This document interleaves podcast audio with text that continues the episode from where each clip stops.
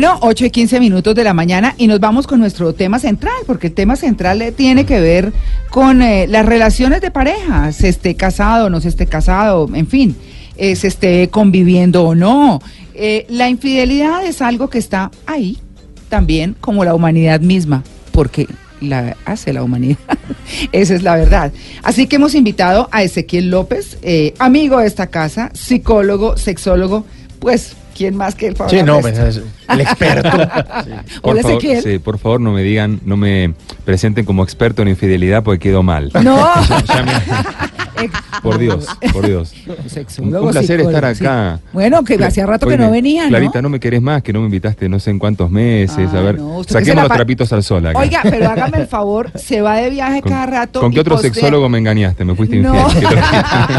Ninguno. Pero se va de viaje y saca fotos desde Ecuador, Claro. desde México, desde todos los lados y, Sí, y me todavía me reclama a mí. ¿Ah? me ha tocado sacrificarme por el, por el placer de América Latina ir a enseñar por varios países, pero acá estamos de vuelta. Bueno, estamos hablando de, de por qué las parejas felices también son infieles. Lo primero que, que quisiera en lo particular decir Mm. es que yo sí no les creo tanto a esas parejas que posan tan felices. Mm. O sea, ojalá lo sean, es verdad, pero uno se encuentra con sorpresas, y lo hablábamos con Luis Carlos ahora extra micrófono, de parejas que están así, Mm. que se ven, somos, mejor dicho, El uno para el otro. Y el uno le escribe al otro, te amo, Ah, y en no. fin, y toda esa cosa.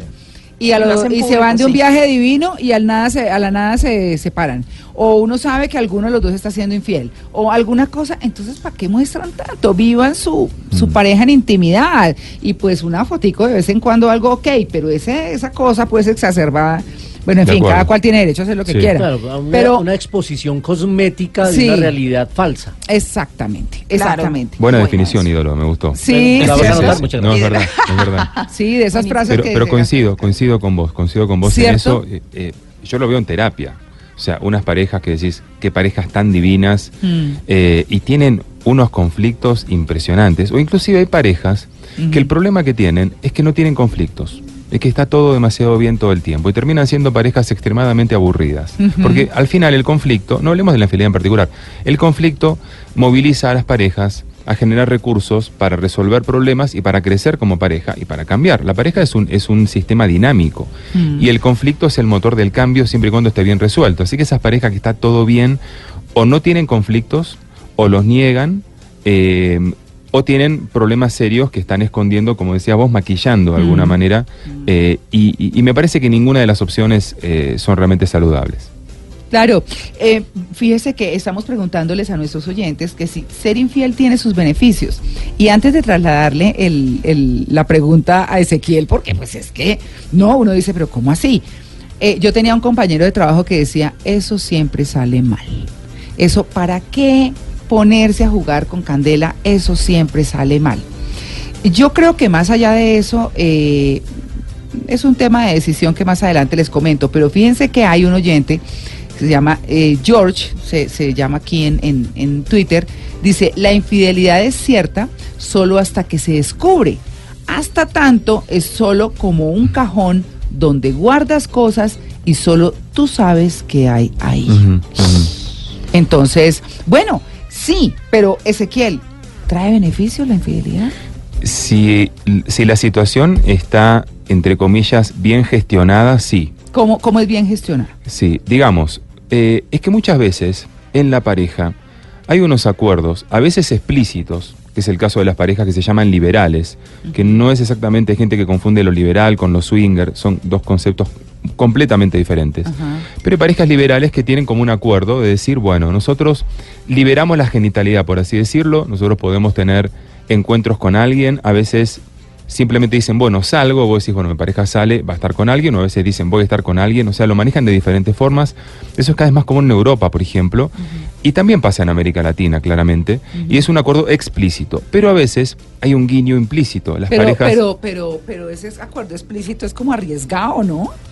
¿O es que se conocen muy bien las parejas? ¿O cómo sucede? Eh, porque, porque no, mira. mira, voy a salir, ¿no? Te digo Chao. una cosa. El tacón y el eh, colorete. Sí.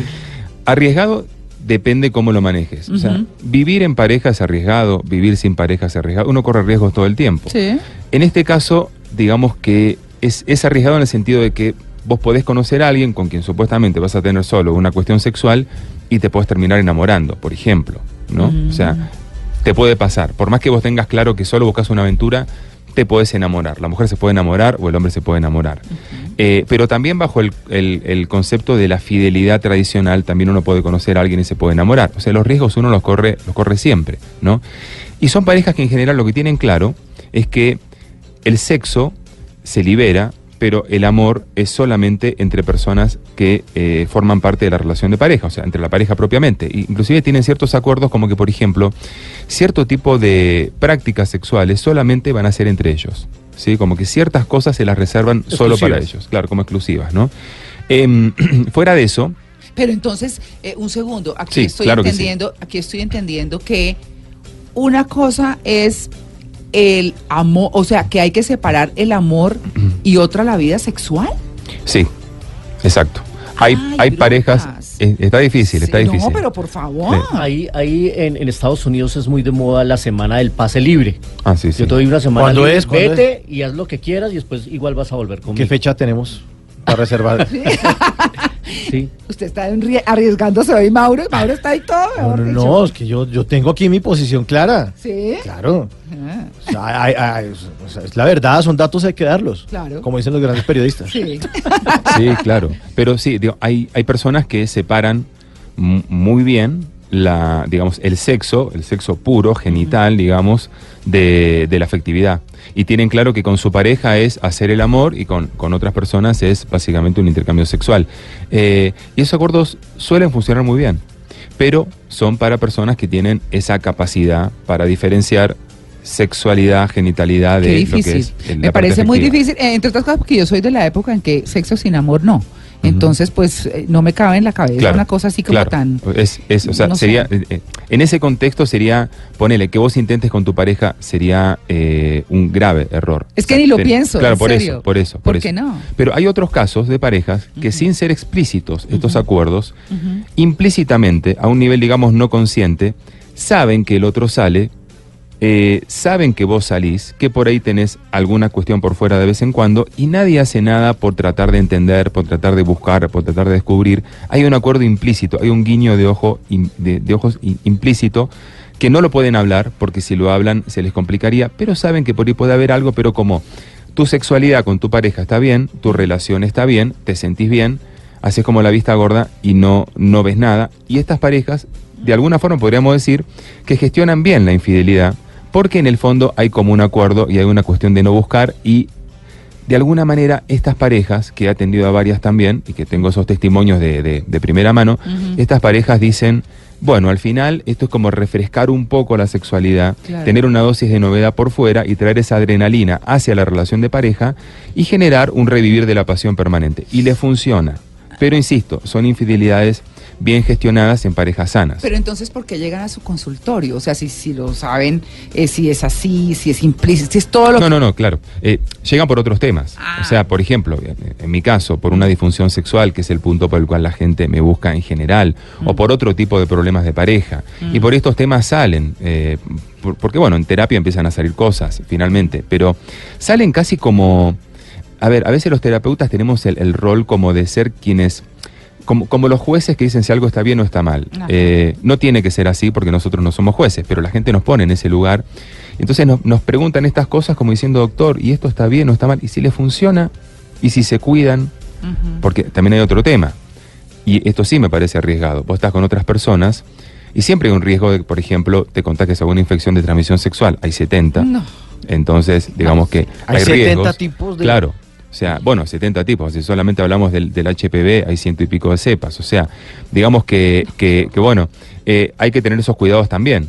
Así todo te cuides, hay un riesgo. Reducido, pero hay un riesgo, ¿no? Son cosas, son riesgos que uno, que uno sabe que corre. Entonces, el tema son las infidelidades mal gestionadas, que son la mayoría, claramente. O sea, en donde hay... eh, eh, Engaño. un- bueno, sí, eh, que engaño, siempre- un, un sentimiento de culpa fuerte, en donde, en donde hay una persecución permanente del otro, eh, en donde hay no solamente infidelidad, sino deslealtad, porque por ahí eh, estás con la mejor amiga de tu mujer, o estás con el jefe de tu esposo, o estás con... O sea, yo he escuchado casos pesados, realmente, casos muy pesados. Entonces, eh, sí, sí te puedo decir que hay infidelidades que son infidelidades, que son engaños, pero hay infidelidades que claramente son deslealtades, son más graves, ¿no? Esta semana fue noticia un video que filtraron en la costa de un eh, señor sí. que estaba... eh, eh, En la suite presidencial. Sí, yo, yo no ahondo en esos temas porque digo, bueno, pero obviamente uno dice, no, qué caída tan brutal. Eh, a uno le da risa, pero tiene que ser muy doloroso para la pareja, ¿cierto? Sin embargo, parecía que entre todos se conocían, ¿cierto? Porque, y tú eres una tal por cual, pero con el nombre propio y la cosa. Y, y Estaba el esposo, la amante, la mujer y la amiga eh, también de, del grupo que era la que estaba haciendo el, el video. exacto. Entonces era toda... lo que Era una pasa- escena de comedia, una Pero se Claro. sentía más ofendida la amiga que la, Que la esposa. Sí. Que la amiga era la que insultaba a la otra. Sí, porque la esposa de vez en cuando cacheteaba y mechoneaba, pero eh, es Claro. una cosa, una cosa complejísima, porque pues bueno, un- uno dice eh, que hay regiones del país donde es como lo más normal. Sí, Yo sí, creo sí. que la amiga se acostaba con el tipo también. ¿Usted? Yo creo. Si estaba tan Ah, ofendida, Claro. Yo creo que ella también se estaba sintiendo engañada. Sí, a veces Sí. es, a veces es solidaridad, solidaridad gremial con la mujer también, ¿no? También puede pasar. Cuidado, más Sí, claro. Sí, Yo creo que sí. ella, ella, se- ella- ella era la que se sentía engañada. Ay, yo alguna vez conté aquí una anécdota que me parece muy, muy chistosa. De- Además de una pareja de una familia muy encum- encumbrada de Cartagena. Y entonces eh, la señora, eh, pues a ella le había puesto eh, los cachos el marido muchas veces. Hasta que un día dijo, pues no más. ¿Pero por qué? Otra vez lo mismo, no, me cansé. Y entonces le dijo, listo y chao. Y entonces eh, empezó a hacer todos los trámites de divorcio. Y cuando llegaron a firmar el divorcio, el tipo se puso furioso y le dijo, che, oye, yo soy el único costeño que no puede tener querida. Ah, No, que es cara. claro, pero, pero es que es como que pareciera parte cultural. O sea, es una cosa compleja, no es tan fácil. Eh, yo sí he conocido en la costa hombres que tienen mujeres en distintas calles y, que alguno y que hace la primera saben. comunión uno y todos vienen. Pero Sí, sí, en todas sí, sí, partes también. eh, ¿Sí? También en Cali conocí un. ¿Sí? Sí, el Ah, tipo no tenía sabía. una familia alterna Ah. con la hija y creció la hija. Después se lo presentó a los hermanos. Mire, esta es su hermana. ¿Cómo así? Sí, su hermana ya tiene 15 años. ¿Cómo así? Uy, no, sí, no, no. o, eh, no sé, ah, bueno. Y pasó en otro sitio distinto a la costa. Claro, bueno, entonces, eh, mm, digamos, Ezequiel, que, que todas estas cosas que parecieran como tan difíciles y para quienes fuimos criados como en otra época, con otros conceptos, cuesta más trabajo. Hoy en día uno ve a las mujeres y a los hombres como con un concepto como el que usted está hablando, ¿no? Esto es así y así, Sí. y como más desprendidos de lo emocional. Sí, sí, sí. eh, correctamente, a los hombres y a las mujeres, porque siempre se ha Sí. pensado que los hombres diferenciamos más este tema. Creo que estamos más pensados culturalmente los hombres para, para separar, o sea, esto es sexo y esto es amor y esto es sexo con amor, esto es sin amor, pero la mujer hoy tiene ya mucho más ese concepto, por Mucho lo cual más. yo creo que, no te puedo decir cuándo, quizás dentro de 10, 20 años, pero lo más común va a ser, eh, vamos a seguir siendo monógamos. ¿sí? O sea, porque es que cerebralmente el ser humano está pensado para la monogamia. ¿Ah, sí? Claro, eso está estudiadísimo. Pero para la monogamia en serie, no para la monogamia para toda la vida. Eh, en serie quiere decir que yo tengo una pareja hoy, duro un cierto tiempo con mi pareja, el promedio de duración de, de una relación de pareja son cuatro años y medio, de acuerdo a, a los estudios del cerebro, ¿no? Ah, ok. Porque es como que se va agotando la química del amor si uno no, no, la, no la renueva. Mm. Y ahí está como la necesidad, la tendencia a decir, bueno, renuevo o con mi pareja o renuevo con otro vínculo. Pero siempre la monogamia. La monogamia, eso sí, no implica exclusividad sexual. No estamos pensados para la exclusividad sexual. Nuestro cerebro es un cerebro infiel. O sea, como hemos hablado Oigan, del concepto... oigan al profesor maestro. Sí, sí, sí. Por- anotala, anotala. Nuestro cerebro. Es un cerebro infiel. No es. Aparte te digo, se me acaba de ocurrir, eh, de verdad. O sea, esto es, esto es inspiración pura. Entonces, ¿qué? ¿Cómo es? Exclusivo Blue Nuestro Radio. cerebro es un cerebro infiel. Bueno, lo dice el experto. Claro. Y a mí se me juzga, María Clara, en este estrado.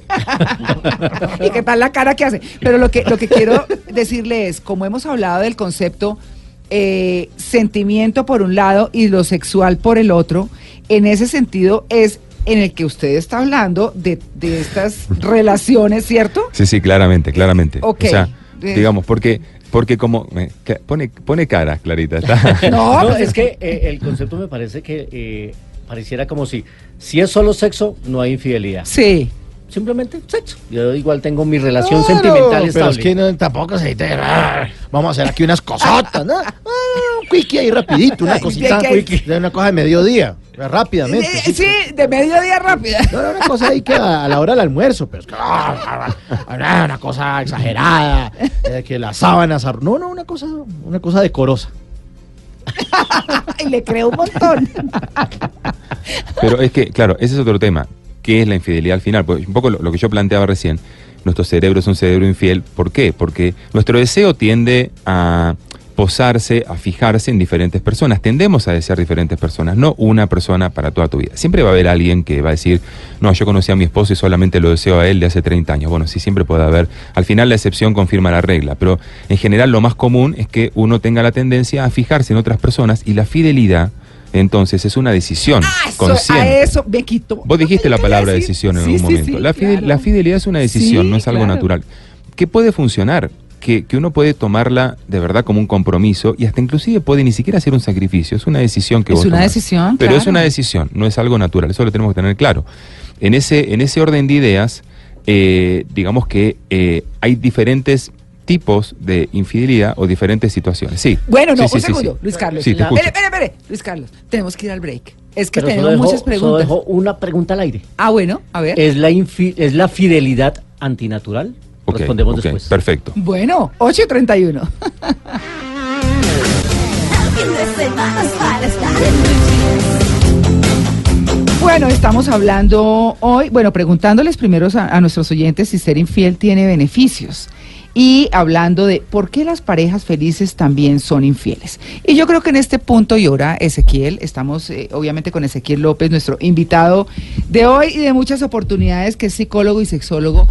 Ya hemos hablado de de si la naturaleza nos hace fieles o no, de si es una decisión o no, de que uno se equivoque, de que no se equivoque, bueno, en fin, de todas las cosas que pueden pasar. Pero hablemos de casos.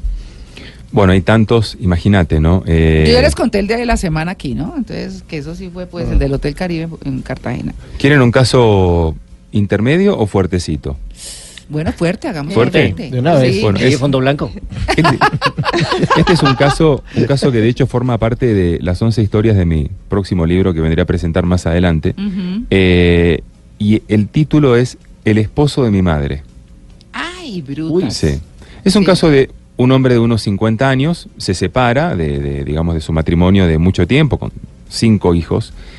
Eh, y bueno, empieza como en la cuestión de la prostitución. Le agarra por ese lado, era un hombre de mucho dinero. Ajá. En ese momento un empresario muy exitoso y demás. Bueno, empieza a conocer chicas en bares de prostitución. Esto fue en Argentina. Y de repente eh, le dio como, como esta onda de ser como una especie de salvador, rescata Sí. ¿sí? a alguien de un prostíbulo, una persona de más o menos su edad, se enamoran, empiezan a salir. Sí. Terminan, terminan, eh, él vuelve al bar Sí. Y conoce a una chica que resultó ser la hermana de esta señora, más joven, como unos 15 años menos. Empieza a salir con esta chica, se enamora de esta chica. Eh, bueno, salían, él la presentaba con su familia y toda la cuestión. Bien, termina esta relación y de repente, medio casualmente, conoce, o más que conoce, se reencuentra con la hija de la anterior persona, de la Ajá. primera trabajadora sexual con la cual él tuvo No, relación. está- va a terminar fuerte. Una chica de, en ese momento, 22 años, y él ya para esa época tenía 50 y largos.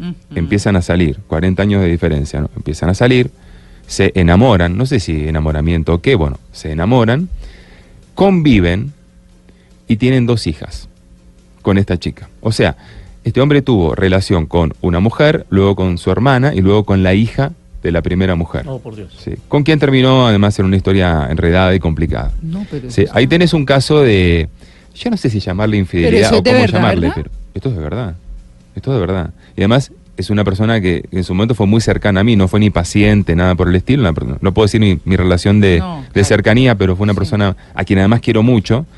eh, y, y que además eh, sabe que va a formar parte de, de mi próximo libro. Obviamente, Eh, obviamente lo ¿podemos puse en otro la lado.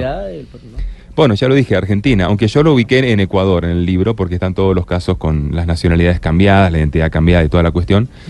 Pero, pero fíjate lo, lo que son a veces, a veces algunas historias, ¿no? En donde eh, terminan pasando cosas.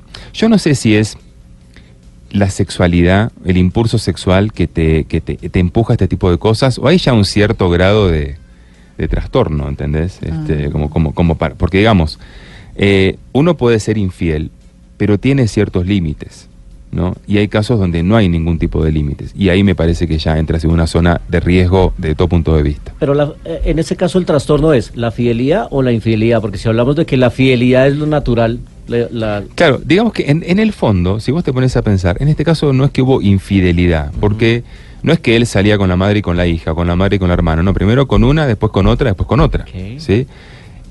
Es un tema más de lealtad que de fidelidad. ¿Cierto? Porque digamos, ya salir con la hermana de tu ex Mm. y ya es Oh. como, hay casos, no te digo que no, pero ya es un poquitito intrincado. No, aquí los pero hay con la de hermana, familias memorables, Claro. así que tranquilo. Sí, claro, claro, sí, sí, lo sé, lo sé.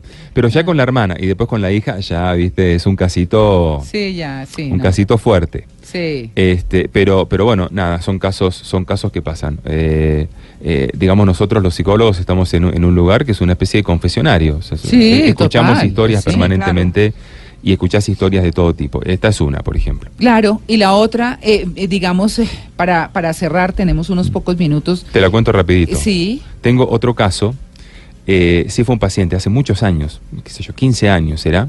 Bueno, él tenía su, su mujer y ellos tenían otro matrimonio muy amigo, pero muy amigo que todos los fines de semana salían, viajaban juntos, qué yo sé me yo. acuerdo a mi mamá decir, cuidado con esos paseos, cuidado con esas cercanías. Sí, claro, cuando me decía, cuando me casé, la primera vez me dijo eso, ojo con eso. Las mamás son sabias. Tu hermana, Sí. te- tu, tu mamá te prevenía bastante. Sí, está bien. sí, sí. Eh, bueno, la cuestión es que eh, este muchacho que me consulta, mi paciente, tenía una relación con la chica del otro matrimonio, Mm, que nadie sabía nada. mm, Una relación de Jack en ese momento 14 años, ¿no? sí. Eh, en donde ya en el fondo él al final no sabía por sentimientos cuál era su pareja de verdad, porque tenía a su esposa que era su pareja legal, formal, pero ya sentía más cosas, no solo sexual, sino efectivamente por la otra persona. Uy, qué Un día, un día tuvieron un- una crisis, ellos dos, los amantes, digamos, porque estaban los cuatro en la sala, en el sofá, por eso cuando dijiste el sofá me acordé, estaban en el sofá. eh, mirando videos, en esa época era el VHS, no estaba ni Mm. siquiera el, el, el, el-. ¿cómo se llama? Sí, el Blu-ray, en el DVD, nada por el estilo, bueno. Eh, se confunden, iban a poner una película, se confunden y ponen un video de una película, un- una Ah. filmación íntima de, de ¿De la pareja. de los amantes? la pareja. Ah. No, de la pareja. Aparece en ese momento, así. sí, viste, haciendo el salto del tigre, Sí. este, no sé, qué cosa rara. Eh, la cuestión es que la otra chica se puso súper mal. Hay medio como que nadie entendió por qué tan mal, viste. Eh, poco tiempo después tomaron la decisión, los dos se separaron mm, y formaron pareja, ¿no? ¿Sabes cuánto duró la pareja? mm. Seis meses. ¿Y por qué? 14 años de amantes, seis meses de pareja terminaron a las patadas. Porque claro, ser amante es más o menos como ser oposición en política, ¿entendés? O sea, de afuera, eh, de afuera todo bien, uno critica, uno siempre tiene un lugar cómodo, uno tiene un lugar privilegiado, ¿no? Eh, ahora gobernar ya es mucho más difícil, Claro. ¿no? Y muchas más responsabilidades. Claro. Y en este caso, siendo pareja... eh, es pasaron- gobernar la vida propia, ¿no? Exactamente. O sea, pasaron a, a vivir una relación de verdad, no una relación en algún punto cómoda, eh, estable, porque era una pareja, una relación estable, eh, pero muy diferente con los compromisos que uno tiene con una pareja que es tu pareja principal. Así que bueno, esta era la segunda historia que les quería contar, que digo, eh, es esto, ¿no? Eh, eh, desde el punto de vista de una relación de amantazgo, la- la- las cosas pueden funcionar muy bien, pero la pareja, pareja es otra cosa. Es cierto, es, Sí. es que esa cotidianidad que es tan dura además, que no es fácil, pues también tiene sus, sus puntos donde se fortalece y donde uno dice, "Ah, estoy con la persona que es eh, y estamos juntos construyendo. Es que yo creo que eso es lo que hace falta, no sé, ¿no? Digo yo, en las otras parejas que no, no se sienten que están juntos construyendo o hay uno solo construyendo, pero si los dos no están construyendo es muy difícil. Sí, claro, Eh, no, es un trabajo mutuo de conciencia. Es- es una sociedad Los dos, realmente. Sí, exacto, que tiene de todo, intereses Sí. de todos. Sí, sí, ¿no? sí, sí. Es una sociedad donde hay negociaciones, acuerdos, es así. Bueno, pues si ser infiel tiene beneficios, no sé. Yo, yo- yo- Pues tal sí, vez pero- a veces, como, como decía Mauricio a nuestros micrófonos, se resbala uno en cosas que, que de pronto no tienen ninguno. No sé, hay otras personas que pensarán distinto, por supuesto, ¿no? Sí, si te Sí, que resumir con en 10 cabeza segundos, más fría, ¿no? eh, si es una infidelidad en donde hay algún nivel de acuerdo, consciente o no consciente, eh, puede refrescar la relación, generar una sensación de libertad y de novedad que emocionalmente y sexualmente puede ser buena para la pareja. Pero la verdad son muy pocos casos. Ujú. Son, no te puedo decir un porcentaje porque esto no está estudiado, pero son muy pocos casos de infidelidades que realmente tienen mucho más beneficios que complicaciones. La mayoría tienen algunos beneficios, pero tienen muchas más A complicaciones. veces ser infiel eh, en medio de la infidelidad como que descubren que no, como que eh, se sienten mejor con su pareja y Mm. regresan Sí, y sí, sí, puede sí, que el sí. experimento Sí. haya sido fallido y eso les sirva. En otros casos, a veces muchas mujeres chapadas a la antigua también dicen, yo a mi marido le acepto las infidelidades porque a la larga la esposa soy yo. Ay, y la no, mujer claro. soy yo y las queridas son las otras. Eso, Sí, es un sí. pensamiento machista también, sí, pero lo he escuchado machista mucho. y Muy antiguo, sí, Sí. exacto. Sí. Sí. Bueno, Sí. pues ahí está, qué tema, ¿no? Qué temazo. Ese siempre será tema importante, porque... Y muy actual. y Siempre.